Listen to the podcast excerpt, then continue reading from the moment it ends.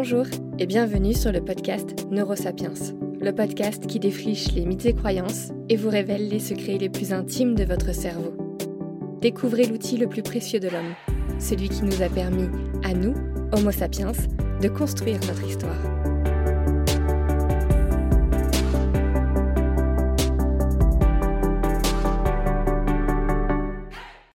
Bonjour et bienvenue dans cet épisode de Neurosapiens dédié aux effets de la méditation.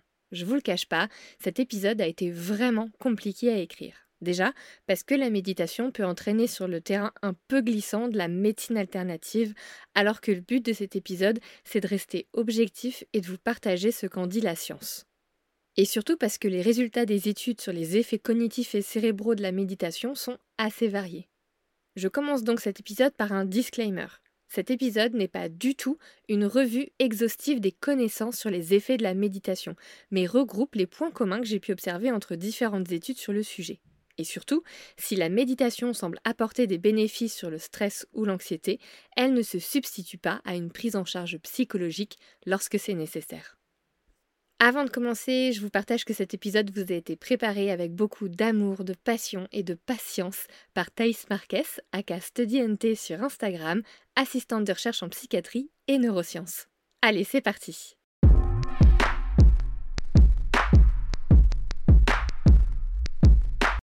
Alors, commençons déjà par définir ce qu'on entend par méditation.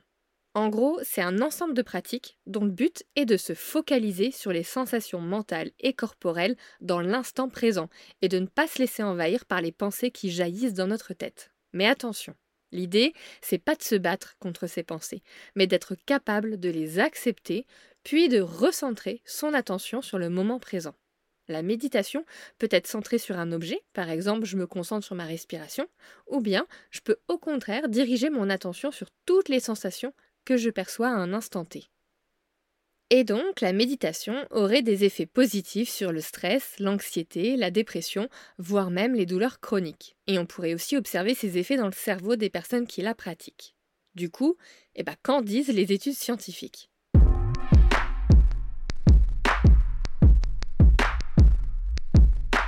Quels sont les effets de la méditation sur le bien-être et le fonctionnement cognitif? La méditation est souvent présentée comme une méthode assez simple de réduction du stress ou de l'anxiété, puisque c'est une procédure qui est facile d'accès. Une petite méditation guidée sur YouTube et c'est parti. Son efficacité pour le stress et l'anxiété reposerait sur le fait que le but de la méditation est de développer sa capacité à se concentrer sur le moment présent et à diminuer la réactivité émotionnelle liée à nos pensées. Bon, comme ça sur le papier, ça a l'air un peu magique, mais il y a vraiment une tonne d'articles scientifiques sur le sujet. C'est assez courant que les études sur le stress s'intéressent aux étudiants, parce que c'est une population qu'on sait super stressée en général. Donc en 2020, des chercheurs américains ont fait l'expérience de proposer des séances de méditation hebdomadaires d'une durée de 1 heure à des étudiants infirmiers pendant tout un semestre. Les chercheurs ont mesuré l'anxiété chez ces étudiants avant et après l'intervention et ont comparé ces résultats à ceux d'étudiants n'ayant pas suivi de séances de méditation. À la fin de l'étude, les étudiants ayant suivi les séances de méditation tout au long du semestre étaient significativement moins stressés qu'avant l'intervention et étaient aussi moins stressés que les étudiants n'ayant pas suivi le programme de méditation. Alors là, je vous donne l'exemple de cette étude, mais en vrai, il y en a plein d'autres qui ont été réalisées sur des populations étudiantes, sur des populations cliniques, c'est-à-dire des personnes qui souffrent de troubles comme l'anxiété généralisée ou la dépression, etc. Et globalement, les études pointent vers les mêmes résultats. La méditation semble bien être efficace pour réduire l'anxiété, le stress, voire même limiter la rechute en dépression. Une précision est quand même nécessaire. Si la méditation s'est prouvée efficace pour réduire les symptômes du stress et de l'anxiété, elle n'est toutefois pas plus efficace qu'une prise en charge thérapeutique ou médicamenteuse. Elle peut par contre être un complément à ces prises en charge. Mais alors, comment est-ce que la méditation impacte le bien-être? Bah En fait, la pratique de la méditation permettrait de faire travailler différentes fonctions cognitives qui sont utiles à la régulation du stress et de l'anxiété. C'est notamment le cas de notre capacité à nous concentrer sur le moment présent en limitant l'impact émotionnel des pensées intrusives, mais aussi de la capacité à recentrer notre attention dès que notre esprit commence à vagabonder. Donc finalement, la pratique de la méditation permettrait d'entraîner ces fonctions cognitives qui, en retour, auraient un impact sur le bien-être. Maintenant, si on observe des effets de la méditation au niveau cognitif, est-ce que ces changements se reflètent au niveau du cerveau?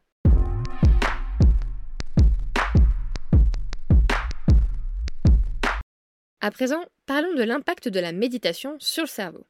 Je vous en parlais dans l'épisode qui est dédié aux limites des neurosciences. Quand on s'intéresse au cerveau, il y a plein de choses qu'on peut regarder. La structure des régions du cerveau, leur activité, ou même comment elles communiquent avec d'autres régions du cerveau. Je vais vous donner deux exemples d'études qui se sont intéressées aux effets cérébraux de la méditation. Un à ses effets sur la structure du cerveau et une autre sur la façon dont la méditation change la manière de communiquer des régions cérébrales. En 2014, une équipe de recherche canadienne s'intéresse aux effets que peut avoir la méditation sur la structure du cerveau. Les résultats de leur méta-analyse, regroupant une vingtaine d'études basées sur l'IRM, sont plutôt intéressants. En gros, certaines régions du cortex et de la matière blanche semblent être plus développées chez les personnes qui pratiquent la méditation depuis un certain temps, par rapport à des gens qui ne méditent pas ou qui ont moins d'expérience.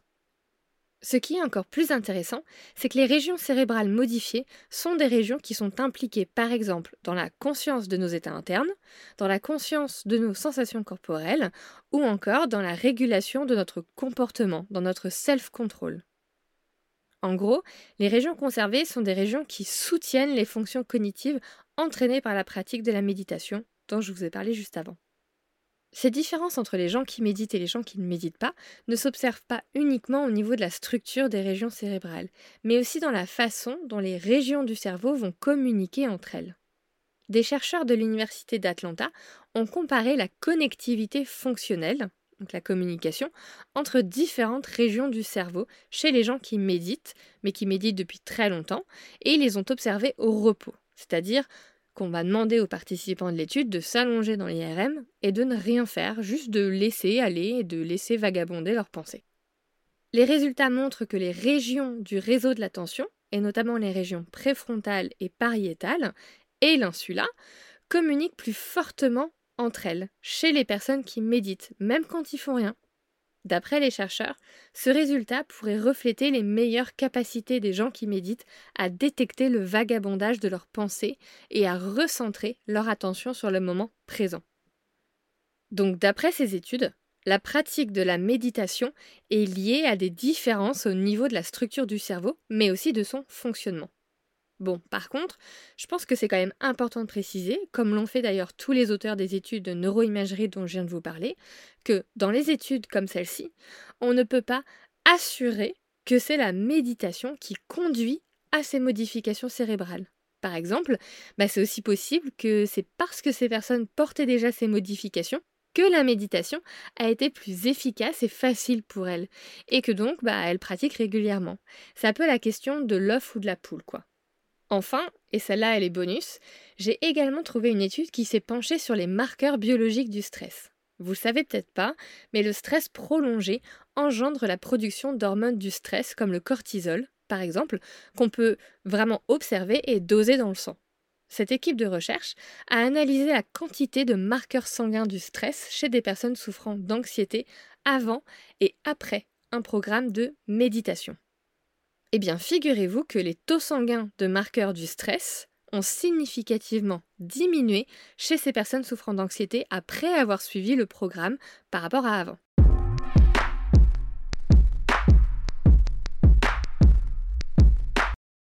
Maintenant, on va parler des limites de ces études sur la méditation. Parce que bah forcément, après que je vous ai parlé de toutes ces études, on se dit un peu waouh, la méditation c'est magique et en plus c'est scientifiquement prouvé. Et c'est là que je vous invite à prendre ces résultats avec des pincettes. Les études sur la méditation font souvent état de biais méthodologiques. Premièrement, les échantillons testés sont plutôt petits. Deuxièmement, il est assez difficile de savoir exactement la quantité et le type de pratique des gens qui méditent qu'on va recruter dans les études. Et troisièmement, les tailles d'effet, c'est-à-dire la force des résultats, eh ben, ils sont pas souvent exceptionnels. Alors oui, la méditation semble être efficace pour réduire certains symptômes, stress, anxiété, douleurs chroniques, et gagne donc à être intégrée à nos routines de tous les jours, au même titre qu'une activité physique régulière, pour augmenter le bien-être. Elle est même de plus en plus utilisée pour la prise en charge de certaines pathologies en complément de la prise en charge thérapeutique. Et dans ce cas-là, je le précise, les séances de méditation sont supervisées. Par contre, et c'est important de le noter, la seule pratique de la méditation tout seul à la maison ne remplace pas une prise en charge thérapeutique par des professionnels formés. La méditation est d'ailleurs déconseillée pour certaines pathologies. En conclusion, on peut vous recommander d'implémenter la pratique de la méditation dans votre vie de tous les jours, au même titre que la pratique d'une activité physique régulière, puisqu'elle semble impacter positivement le bien-être et le fonctionnement cognitif. Toutefois, dans le cadre clinique, c'est important que cette pratique soit encadrée. J'espère que cet épisode sur la méditation qui m'a longuement été demandé vous a plu, que vous avez trouvé des réponses à vos questions. Si c'est le cas, bah, comme d'habitude, je vous invite à laisser 5 étoiles, des commentaires sur la plateforme d'écoute de votre choix. Et je vous dis à la semaine prochaine pour un prochain épisode de Neurosapiens.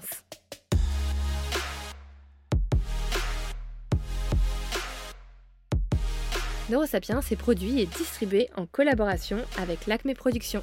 Ciao